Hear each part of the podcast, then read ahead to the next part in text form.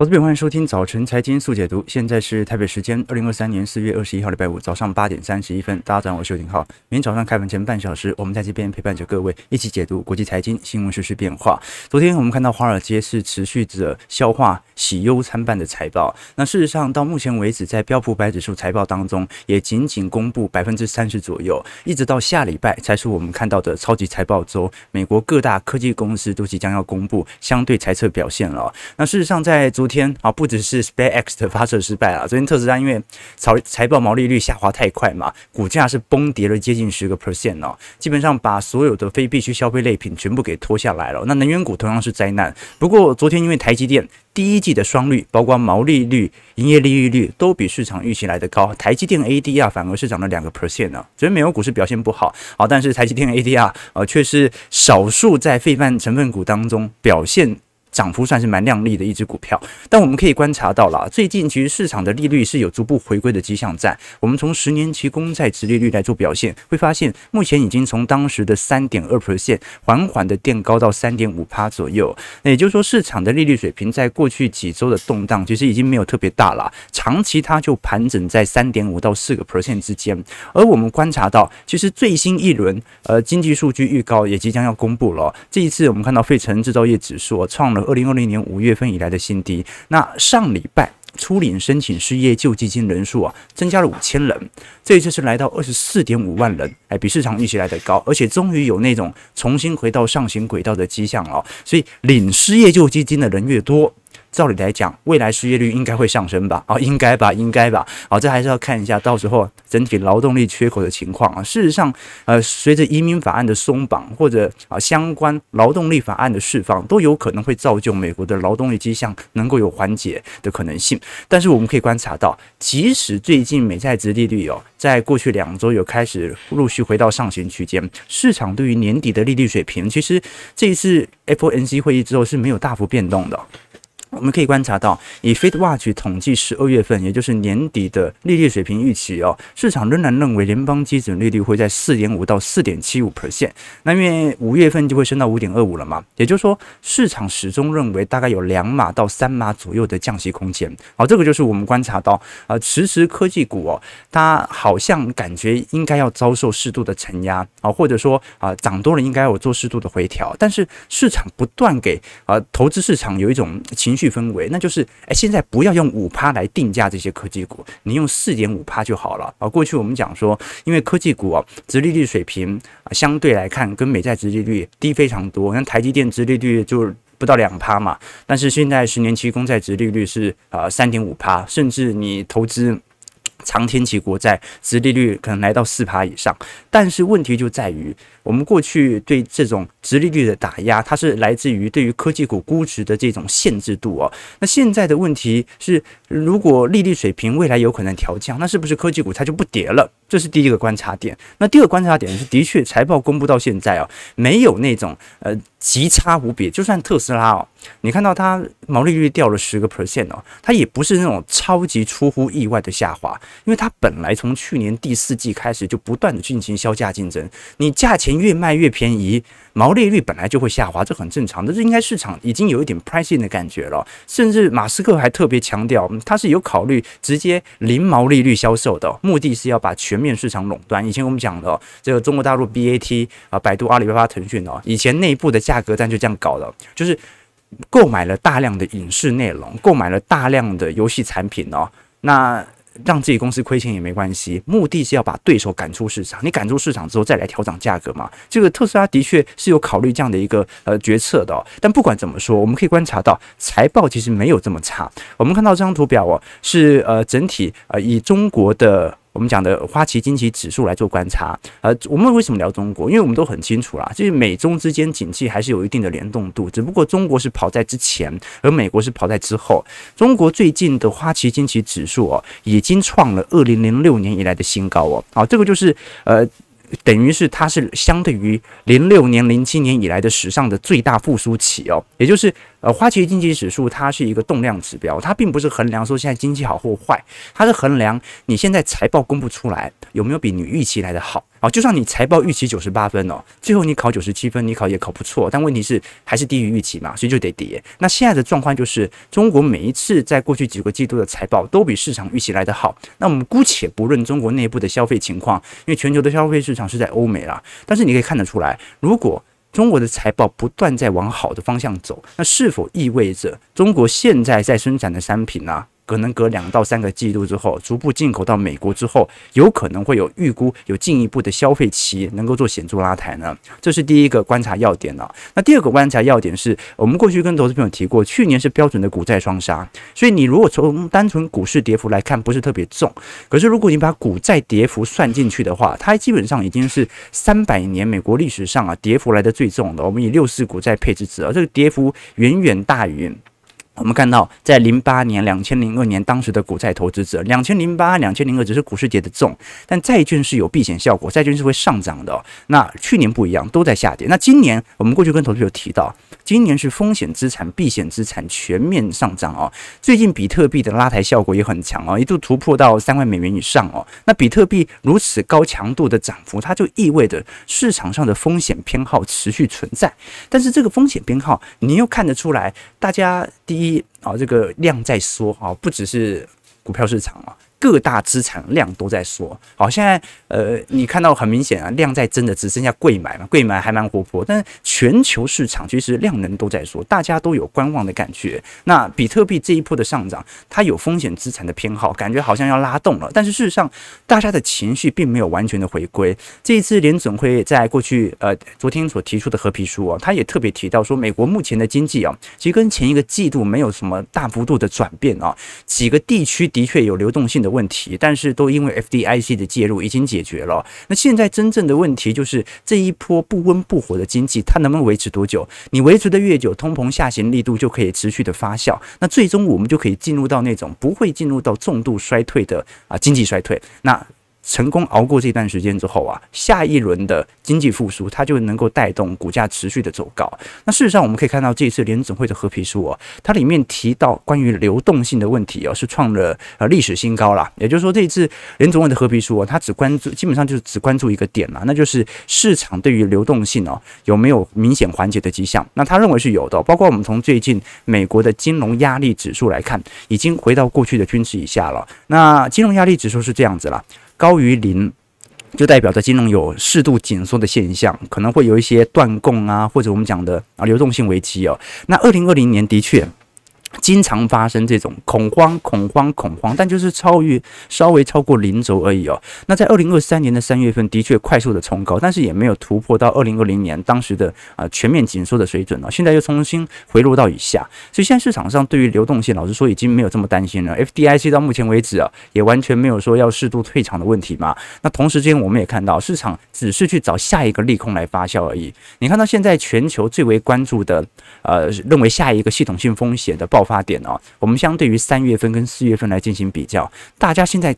比较关注的是商用不动产的问题。那在过去专题，我们跟投资朋友聊过了，商用不动产目前由于空缺率极高，那空缺率的极高来自于疫情之后一直都是保持着，哎妈，不好意思，空缺对空缺率极高，就是疫情之后有大量的从业人口从都市移居到乡区或者郊区，那从此之后他就再也没有回归。这我们过去跟投资朋友提过啊，就是说整个美国的远程办公的人数啊，各位朋友可以看到哦，美国现在远程办公的比例啊，现在幅度高达。还是接近三成。你看，二零二零年当时是接近五成嘛，但是在二零二零年以前，美国远程办公的比例是连五个 percent 都不到哦。那到现在哦，啊，这样一根本没疫情了嘛，现在，但是还是有远程办公比例超过三成哦。所以疫情改变了很多的事情，包括工作模式哦，这导致你看到商办始终都有一波比较高的空缺率。那我们都很清楚哦，商办的。REITs 哦，我们讲的固定收益哦，它算是一种比较稳健的保本型产品了。那如果 REITs 收不到租金，收不到租金就无法给予配息，那购买大量 REITs 的这些机构投资人，他原本所设定的定价框架、定价模型就有可能遭遭受到冲击，因为你本来比如说嘛，如果你是寿险业，你知道 REITs 很保本嘛，好像台北台北也是，台北的商用不动产其实是供给有限的，所以基本上收租是非常稳定的，但是你没有料到，因为一场疫情会导致你完全收不到租金，所以你可能有大量的 REITs，你都把它归类为呃类似储蓄型啊或者比较保。本型的保单，这个时候你还是要付这些保护利息嘛。啊，但是呢，你发现你付不出来，因为 REITs 已经没这么多的租金收益了。好，所以这个是市场上比较关注的方向啦。但老实说，现在美国正在。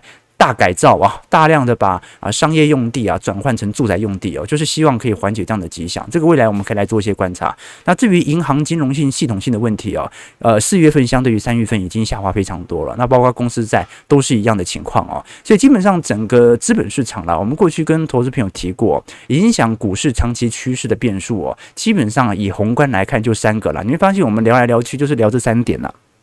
第一点就是整体景气库存周期的变化。哦，它是影响到三到四年库存循环最重要的原因。那第二点是关于整体的资金，也就是货币宽松的力度，或者说整体市场的呃情绪交易量。那第三点就是属于政策了。好，就是说有时候我们看到呃。联准会的货币政策可能跟财政部的呃财政政策它可能是不同调的。你像是呃台湾就是一样，台湾目前还在一个持续的升息路径当中，而且央行是越升越强，以前都半码半码半码，然后现在三月升了一码，对吧？但是财政部不一样，我们看到台湾的行政部门现在在发钱啊，六千块嘛啊，每个人发六千块，怎么可能没通膨，对吧？好，但是央行为了抑制通膨，必须要升息啊，所以你可以观察到景气。啊，整体资金也就是财政补贴的变化和货币政策的变化，这三大因子，它基本上就影响着整体股票市场中长期的变化。比如说，呃，你在景气不好的时候啊，往往这个时候资金和政策效果就会拉抬，这个时候它就是一个转折点。那如果景气、资金、政策同步在向上的时候，它就是一个爆发点。那通常景气持续好，政策和资金逐步退场的时候，这个就是我们讲的股票市场往往进入快要进入末升段的时候，可能就是三到四年的。库存循环当中的第三年或者第四年，这个就是我们持续在研究的原因。那现在处于什么样的位阶呢？现在就是处于景气的下行周期，但是快要来到底部阶段，而资金刚好也在收缩，政策也在收缩。过去以往的经验是哦，景气不好，正常来讲，资金或者政策总有一项，你要么就财政补贴了嘛，你要么就是货币宽松政策直接出来了。但是现在就是三大因子同步向下。景气在下行，资金 N two 也在缩小，政策也在收紧当中啊，所以这个是看似比较有趣的变化。那到底三大因子、三大变数都在收缩的情况底下，撑不撑得住呢？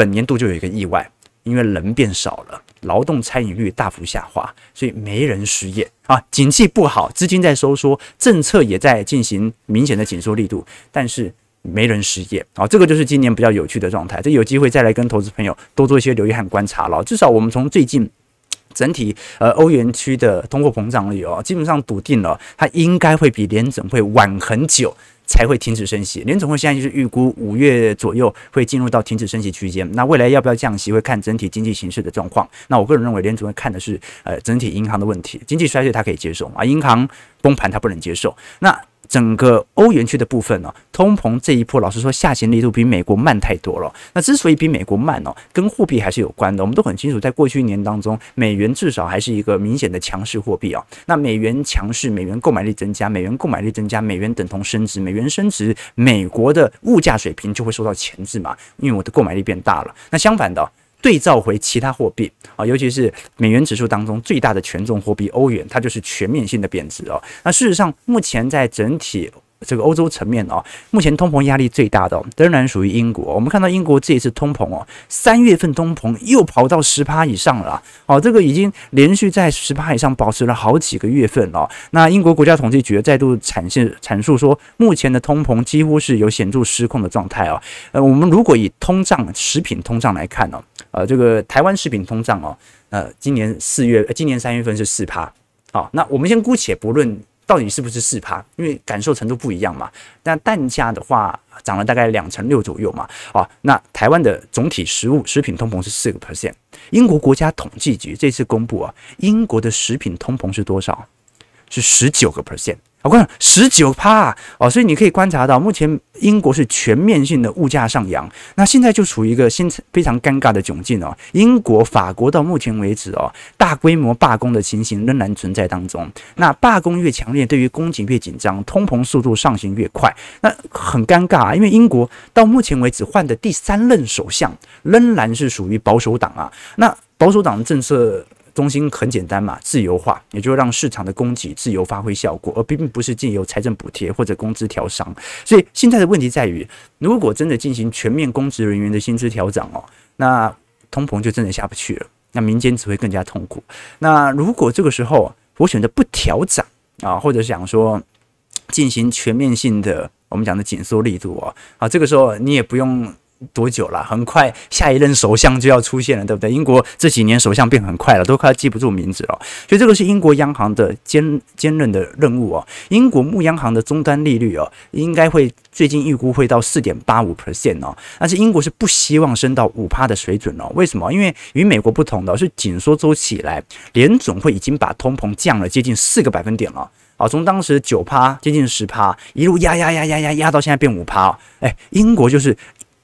一直升，一直升，升的幅度跟联总会差不多，但是就一直保持在十趴。所以在种种状态底下，英国这次是否要停止升息循环，或者说要持续加息来一加息来抑制通膨，这个是蛮尴尬的一个问题啊。那欧洲央行也是一样啊，欧洲央行这次预估哦，还会再加息三次哦，利率会在七月份提升到峰值的三点七五 percent 哦。各位要知道，欧洲央行从一一年以来的欧债危机啊，它就一直是保持于负利率的，也就是你把钱。商业银行把资金存到中央银行，你是要付中央银行利息的，不是中央银行付你利息啊。但是现在预估在七月份要来到三点七五 percent 啊，所以种种状态之下，各位也可以了解到，啊，在整个一季度啊，欧元区至少通膨是有蛮明显下行的迹象在。那能不能在今年二季度到三季度下行速度加快？就是它是否会进入到显著，我们看到啊明显通膨下行的主要原因了，这个是值得大家观察的要点了。事实上，啊最近大家一直在聊说，啊靠，那通膨这么高，为什么英法股市前阵子创新高嘛？对不对？你看一下法拉利股价，再看一下 LV 股价，哦，都创新高哦啊，所以这个欧洲股市，我们一直跟投资朋友讲过，不同的指数的成分组成呢，它就会有不同的股票市场的表现。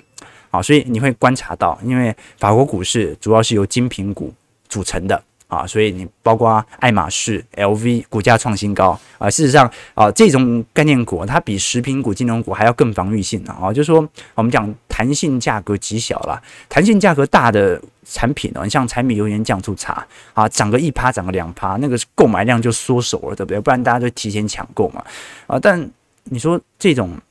我们讲奢侈品哦，它的弹性价格极小啊，哦，你涨十趴，涨二十趴，对有钱人来讲根本就没差啊，这才是真实抗通膨的资产，对吧？蛮有趣的一个情况了。好了，八点五十分了啊，对对，小编要我特别提醒大家了，我们还是要去注意一下，就是说呃，最近还是有很多诈骗的问题哦，所以大家还是要小心，好不好？OK 啊，对对对，有很多诈骗啊，所以再提醒一下啊，就诈骗很多。以前我跟大家开玩笑啊，说除非你是漂亮的妹子，要不然浩哥不会主动私讯你啊。现在要声明哦，就算你是，我也不会，好不好？那只是一个效果，大家不要当真哦。就是大家可能最近很多人会收到相关的赖讯息啊，或者很莫名其妙的粉砖啊。那如果你有任何的疑问，都欢迎到我们的粉砖或者 email 来询问。那当然你就挑那个粉丝人数最高那个嘛，那就是正牌的嘛，你就来询问就可以了。OK 哦，那这个大家。为自己的的资金负责啊！啊，那诈骗真的是越来越多了。这次虽然我们看到金管会已经介入了嘛，啊，希望把整个投资广告啊来做压缩啊，但是你会发现，哎，网友说对，那整个黑社会都茁壮了。我我相信，二零二三年，就算今年上半年景气不好啊，诈骗案一定创新高啊！你看那个，呃，对，你像昨天那个扫射案，对不对？土城附近啊，那个太离谱了。那光天化日之下，而且最尴尬的是，计程车司机和旁边那个骑车的阿姨嘛。你想想看，以后哦，你搭计程车，你脸长得稍微凶一点啊，你跟计程车司机运讲说：“哎，你停一下，我去拿个东西就回来。”哦，那你不要走这样子。哎，司机会怕哎，他不知道你去那边要干嘛，对不对？你想想看啊，他当时开完枪嘛，扫射啊，哒哒哒哒哒哒哒哒哒，对，然后还回计程车，对不对？那司机什么心态啊？什么感觉，对不对？那旁边阿姨。更更恐怖啊，对不对？那阿姨骑机车嘛，那往前也不是，往后也不是啊，进也不是，退也不是，多尴尬啊！哦，那一辈子的阴影，对不对啊？所以你你可以观察到这一次，呃，全球在二零二零年疫情之后的变化，海量的货币宽松哦。你说总体经济看起来有没有变好？你看台湾出口股市过去两年都创新高嘛，但它仍然属于科技业的畸形繁荣啊。反而服务业被疫情给害惨了，到现在都还在因为基期过低而进入到复苏期啊。所以你可以看到，呃，全球都一样的情况哦。就是有大量的从业人口进入到这种高风险高报酬的行业，然后就黑社会行业哦，所以在呃种种状态底下，你就会发现到。这个明明就是从人均角度而言，GDP 成长了，人均净资产变多了，但是服务业它却有大量从业人口的转移啊。这个我们过去一直跟投资朋友提到，所以我们不会说什么它是一个单一政党的问题哦，它就是一个全球在贫富差距高速恶化当中所带来的副作用哦。而且很多的这种纠纷哦，以前都是属于那种家人跟家人之间呐，朋友跟朋友之间呐，哦，那现在这种。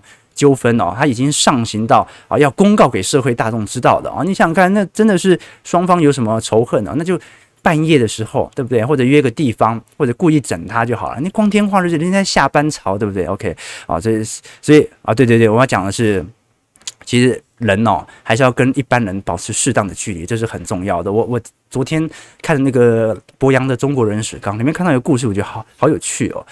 要讲那个韩信呐。我们讲那韩信一饭千金嘛，韩信因为没有经济来源，他就在自己家里面那个亭长家蹭吃蹭喝了好几个月哦。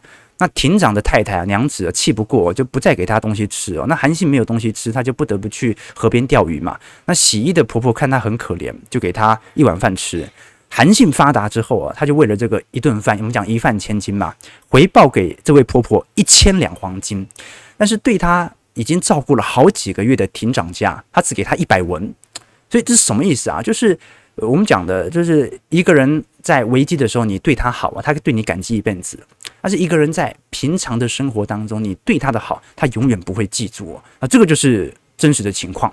前阵子那个香港的蔡天凤的碎尸案的社会新闻嘛，那有些网友没办法理解啊，那为什么受害人生前这么照顾这一家人，还把房子给他们住，最后却落到被分尸的下场，那个害人者那个心态是怎么想的？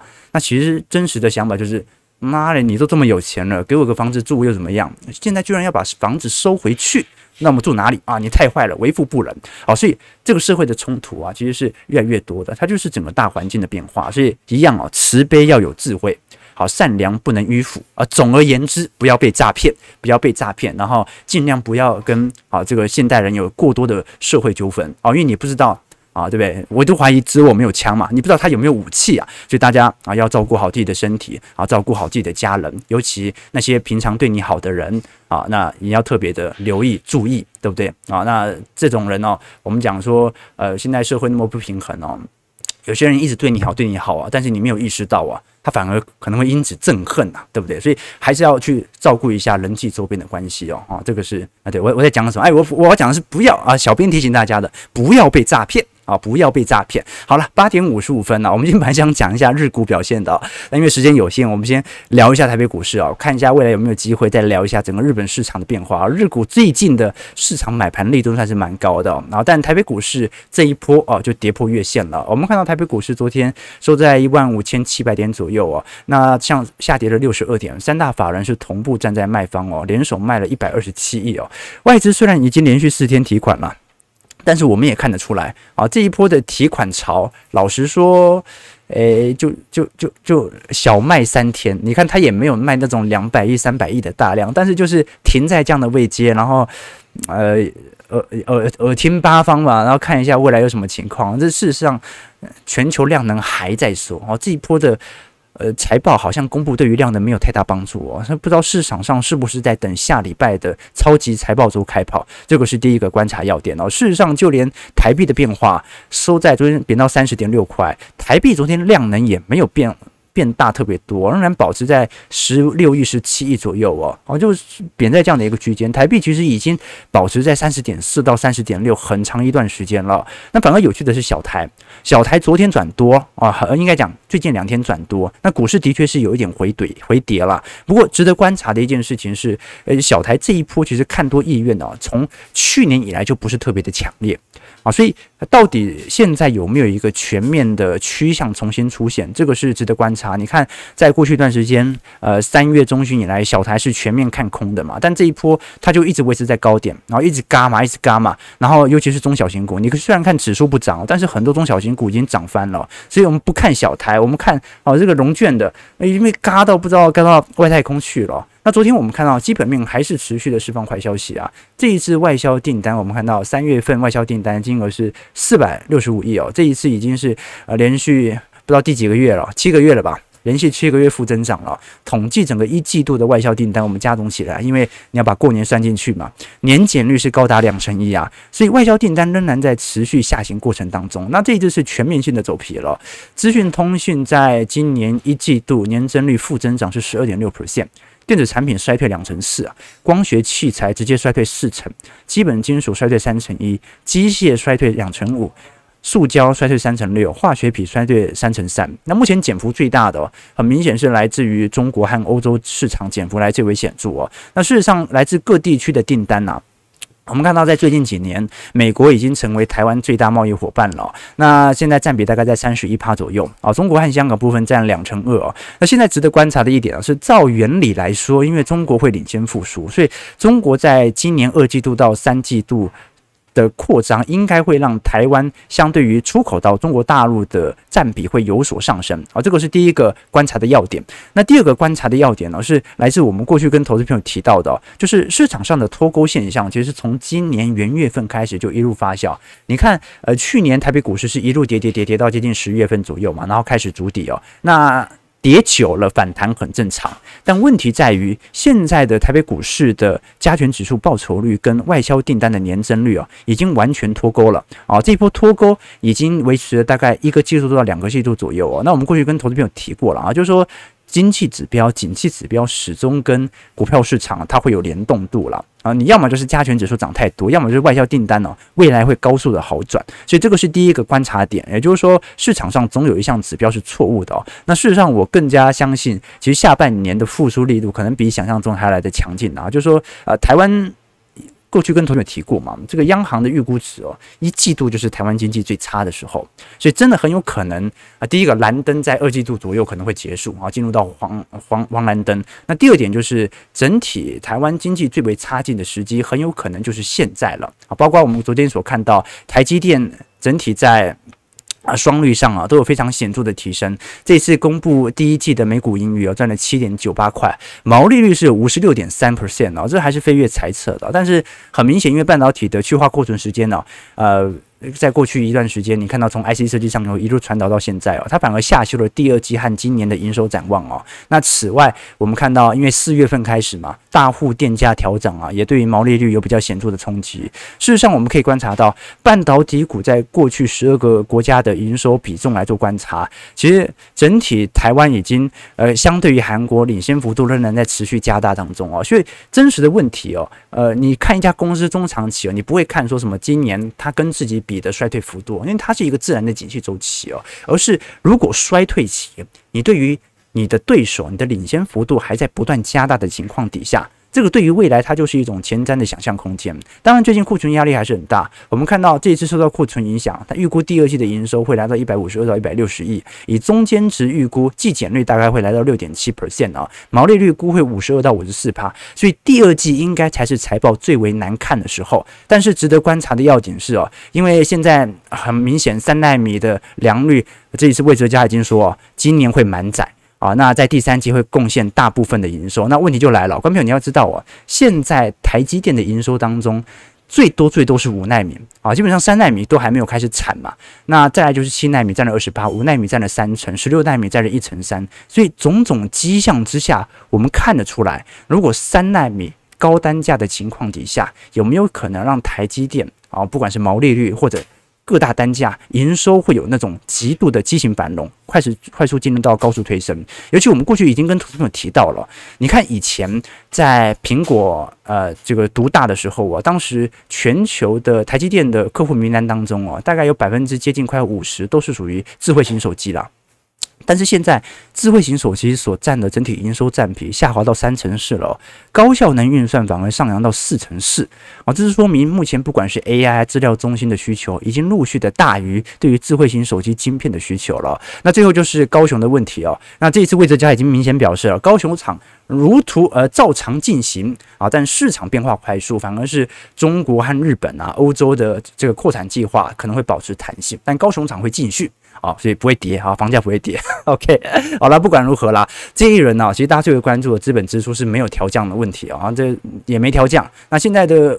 中长期的问题其实就在于第二季到底会不会有非常显著，我们讲到库存明显啊见顶下滑的迹象，包括台积电产能利用率哦，预估在第二季也应该会有明显见底上弯，所以呃最惨最惨的财报啊。再过一个季度应该就要过了啊！照理来说啦，照理来说，那第三季就是看整体复苏的力度会有多强劲啊！这个是我们观察的几个要点啊。因为时间有限啊，不好意思，不能讲太多。我们今天礼拜五啊，大家还要记得，礼拜五是我们的导读时间啊，对吧？今天我们导读的这本书籍啊，叫做《狐狸与狮子》。为什么叫狐狸与狮子呢？啊，它其实是呃吴君庞老师当中啊里面的一个章节的故事啦。啊，那这本书的作者吴君庞先生呢，他曾经担任过德意志银行的台湾区的总经理。那他本身呢，在过去一段时间啊，也曾经啊在各大银行，像是花旗啊啊担任台湾区的副董事长啊，富达投资担任台湾区的总裁，也曾经任职于啊美国大通银行啊、美国幸福银行啊、东京、纽约和台湾的分行啊，所以算是一位金融家啊。他在过去有个绰号啊，叫做变色龙啊。你说变色龙啊，这感觉好像不是一个太好的绰号。那是因为他养了一只蜥蜴当宠物啊，所以大家的绰号叫他变色龙啊。那其实这本书籍我觉得蛮有趣的，就说我们过去跟投资朋友导读比较多的书籍是属于工具书嘛。那这本书它其实更像是散文集。其实其实你硬要说导读，没什么好导读，因为这散文集你就把他的故事给念出来而已啊。不过我们可以聊聊它的书名啊，叫做《狐狸与狮子》。啊，大家以前听过这个狐假虎威的故事嘛？啊，这个狮子或者老虎啊走在前面，然后狐狸走在后面嘛。那这本书它反而换了一种描述的方式哦，来描述狮子的力量和狐狸的狡狐狸的狡猾是如何结合的。它其实这本书是在聊他跟一位呃那那那篇章节啊，聊跟他跟一位呃南非。人啊，到英国应该是属于英国籍的高管啊，在台湾合作的故事哦，好，就是要如何有狮子的力量和狐狸的狡猾啊，这个我就不讲他的故事哦，以免他的故事被我讲掉，大家就 听完了。我讲一个我也知道关于狮子的力量和狐狸的狡猾的故事哦，就是说，呃，这个故事是跟罗斯福有关的，我们都很清楚啊，这个罗斯福在。这个当时出道的年代哦，是属于美国孤立主义最大的重镇，然后就是在呃一次大战之后哦，美国就孤立主义嘛，不想要参与其他欧洲的事务哦。但是呢，你说入主了白宫怎么办呢？就是好像整个美国的国剧国情呐，是属于孤立主义哦。他第一步就是释放气球哦，就是他就在孤立主义很盛行的一个场合演讲啊，说啊，现在希特勒在搞瘟疫啊。全世界都好像一场瘟疫，对待瘟疫我们该怎么办？我们要把它隔离起来，请注意啊，嗯，他也没有说说要跟美国人要跟希特勒干，他也没说我们要掺和这种欧洲的政治哦，啊，他只说我们要把它隔离起来啊，所以。这个是美国历史上很有名的一个政治的演讲，叫做疫区演讲，就是我们对待一个像瘟疫一样，要把疫区给隔离哦。好，但是呢，这个孤立主义那边人也不傻，他说你要把它孤立起来，那是你要跟他对坐吗？你照来讲，你就不应该提这件事情啊。啊，此后呢，这个这个罗斯福呢，他就意识到这件事情了，就像狐狸一样狡猾，就再也不提这件事情了。那但是呢，在等选举尘埃落定之后啊，罗斯福确定已经当选，这之前还没确定当选嘛？啊，他就一翻脸，一翻脸他就变成国际主义者。这个时候呢，他就要啊，要美国主动参战啊，帮助英国啊。刚好啊，我们看到一九四一年的珍珠港事件呢、就让罗斯福从孤立主义者。直接摇身一变变成一个国际主义者，他就是一个标准的。我们讲到有狐狸的狡猾，但是又有狮子的力量啊。所以罗斯福后续有一个传记啊，我相信呃吴君鹏老师应该也看过，叫做《罗斯福狮子和狐狸》哦，就。罗斯福他其实整个政治生涯，他就是用狐狸的手段，甚至在别人看起来，他是一个没有什么底线、不择手段的一个政客哦。达成，但他有狮子般的目标。好，他真正要的啊，并不是这个小打小闹，但是他要达成他的目标，就必须要小打小闹。所以，好的政治家跟坏的政治家的区别哦，不是在于他是不是道德高尚，政治其实没有存在什么道德高尚的问题哦，只存在于他有没有狮子的力量。加上狐狸的狡猾，你用狐狸的手段去达成他心中酝酿的、隐藏的、从来不为外界所知，我们讲的狮子的目标啊。那其实这个狐狸和狮子啊，他在本书当中所提到的啊，他自己是把自己当定调成狐狸，他把自己的那位南非高管哦视为狮子。那两个人一起搭配哦，反而在金融圈闯出一片的天下。所以这本书它其实真的很像散文集，就里头也没有说一定。一定的程度的方法论啊、工具书之类的，但读起来就是很舒服啊。讲一句不敬的话，我在厕所啊上厕所的一段时间就把这本书看完了。哦，就是节奏这么快哦！这本书其实，啊、这完全看不出来是一位银行家、金融家写的啊、但写的我觉得算是非常不错的。就是每本书、每一个故事，它都有它的韵味存在，也告诉你如何做人。哦，这就是一个金融家的故事了。也提供给投资朋友有兴趣的话，哎，股市盘在这边很无聊嘛，啊，多看一点有趣的书籍，也不一定要永远都看投资书籍嘛。那一样啦，这个宝瓶文化出版社它一样非常大方哦，也抽出两位呃，这个抽出名额送给投资朋友。如果大家有兴趣的话，欢迎各位可以在。在我们的平台底下留言，留下于你对于本节目的想法，或者对于本书的想法啊。那也再次感谢这个吴君庞老师哦，他很大方哦，啊，还特别在这个寄书过来的过程当中啊，这个送给我，还特别写上我的名字哦。我觉得读起来真的是非常的舒服，我是真心推荐这本书。OK，好，送给投资朋友啦。那当然，呃，我也欢迎投资朋友啊，有更多的兴趣哦，啊，这个欢迎大家就直接买回家，或者呢，经过成品的时候啊，就顺路去看看。你把前两章看完再来决定也不迟啊！这基本上这本书翻到任何一个章节，你应该都是看得下去的，因为它就是一类似一篇散文集了好！九点零八分不能再聊了，感谢各位今天参与。如果喜欢我们节目，记得帮我们订阅、按赞、加分享。我们就下礼拜一早上八点半早晨财经速解读再相见，记得帮我们订阅、按赞、加分享哦！好，就祝各位投资朋友看盘顺利，操盘愉快，拜拜。